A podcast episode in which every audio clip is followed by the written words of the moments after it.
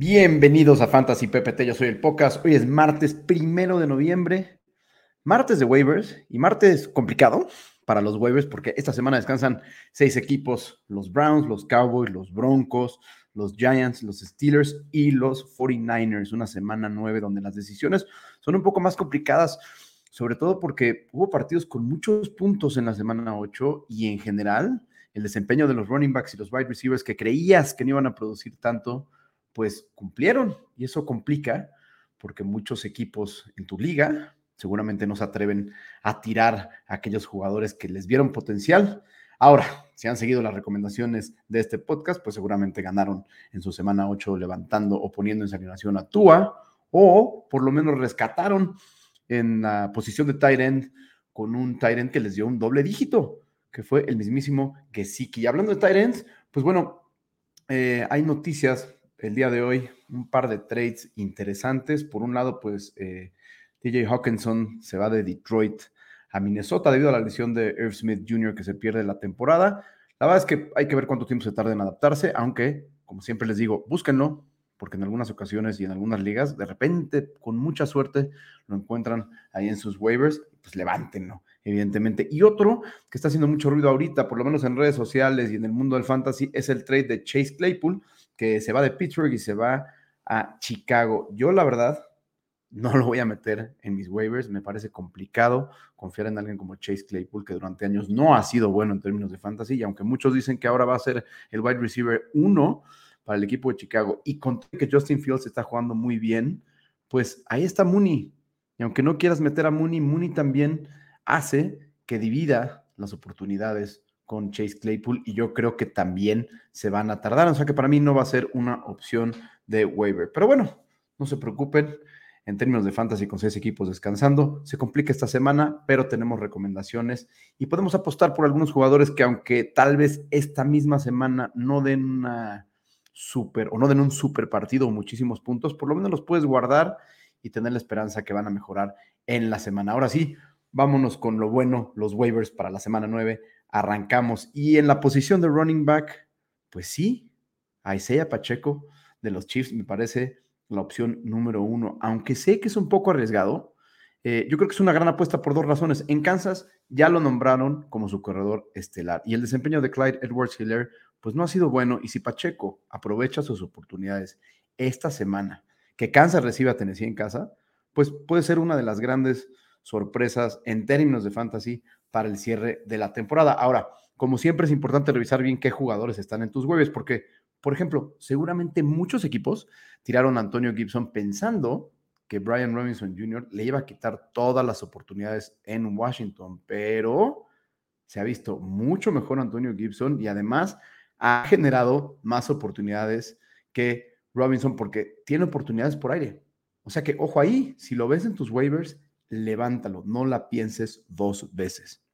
En la posición de wide receiver, me gusta mucho Randall Moore de Arizona. Este está fácil porque regresó de Andrew Hopkins y le quitó la marca principal de cualquier defensiva a Moore, lo que ocasionó que contra Minnesota la semana pasada tuviera siete recepciones en ocho oportunidades para 92 yardas y un touchdown. Además, esta semana Arizona recibe en casa a Seattle y seguramente será una balacera por aire, lo que convierte a Moore en una gran jugada de flex con potencial para ser un wide receiver 2 y con un buen juego hasta se podría colar al top 10 de receptores sin problema esta semana que descansan tantos equipos. Y lo mismo pasa con la posición de tight end en los waivers de esta semana.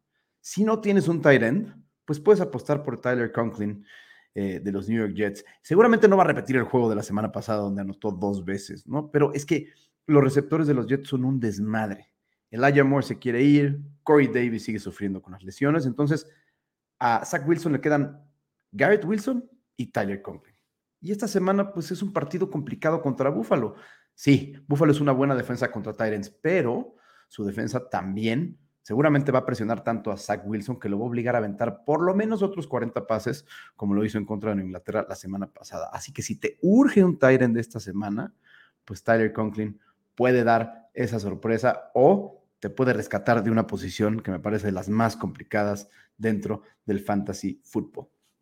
Y en la posición de quarterback, Kirk Cousins de Minnesota es una súper opción. A ver, no se les olvide que Cousins y los Vikings traen un récord de seis victorias y una sola derrota. Esta semana van a Washington, que es una de las peores defensivas de la liga, y no es un juego en primetime, que es donde sufre Cousins. Chequen los números, ¿eh? En sus últimos tres partidos lleva siete pases de anotación y una sola intercepción. Puede ser que con Washington eh, los Vikings opten por correr mucho más el balón, pero la realidad es que a Minnesota siempre se le complican los partidos al final y Cousins termina repartiendo pases. Buena opción esta semana, que además seguramente uno de tus corebacks estelares como Prescott, pues está en, en, en bye y es importante levantar pues a un coreback consistente y constante y eso ha sido Kurt Cousins las últimas tres semanas. Para la defensiva, pues yo levantaría a los Bengals que van contra las, Panteras. Sé que vienen de un partido bastante malo contra Cleveland, pero pues, los Panthers siempre son una buena oportunidad para darle la vuelta a las cosas. La realidad es que, como siempre les digo, si no tienes una defensiva top 3, vale la pena buscar la que tenga un enfrentamiento favorable y esta semana creo que la de los Bengals debe de ser pues, de las más fuertes contra las Panteras de Carolina. Esos fueron los waivers por una semana complicada que es la semana 9, y también vamos con un par de trades, un par de trades porque ya se está cerrando la ventana de los trades. Esta es de las últimas oportunidades para conseguir jugadores a los cuales les puedes apostar o que agarras a un equipo que está desesperado porque no ha rendido o también encuentras uno de esos equipos que aperran y llenan sus bancas con muchos running backs o con muchos wide receivers. Busca un trade por Khalil Herbert de los Bears de Chicago. Esta es la última oportunidad de llevarte este talento en un trade porque la semana pasada fue la tercera semana consecutiva que Herbert supera a Montgomery en oportunidades y además ha anotado en sus últimos dos juegos. Chequen sus siguientes encuentros. Los Bears reciben a Miami, a Detroit, visitan Atlanta, luego a los Jets y reciben a Green Bay justo antes de su bye, que es hasta la semana 14. Ármate un buen paquete y consigue a Herbert que podría terminar pues como un running back top 20 esta temporada.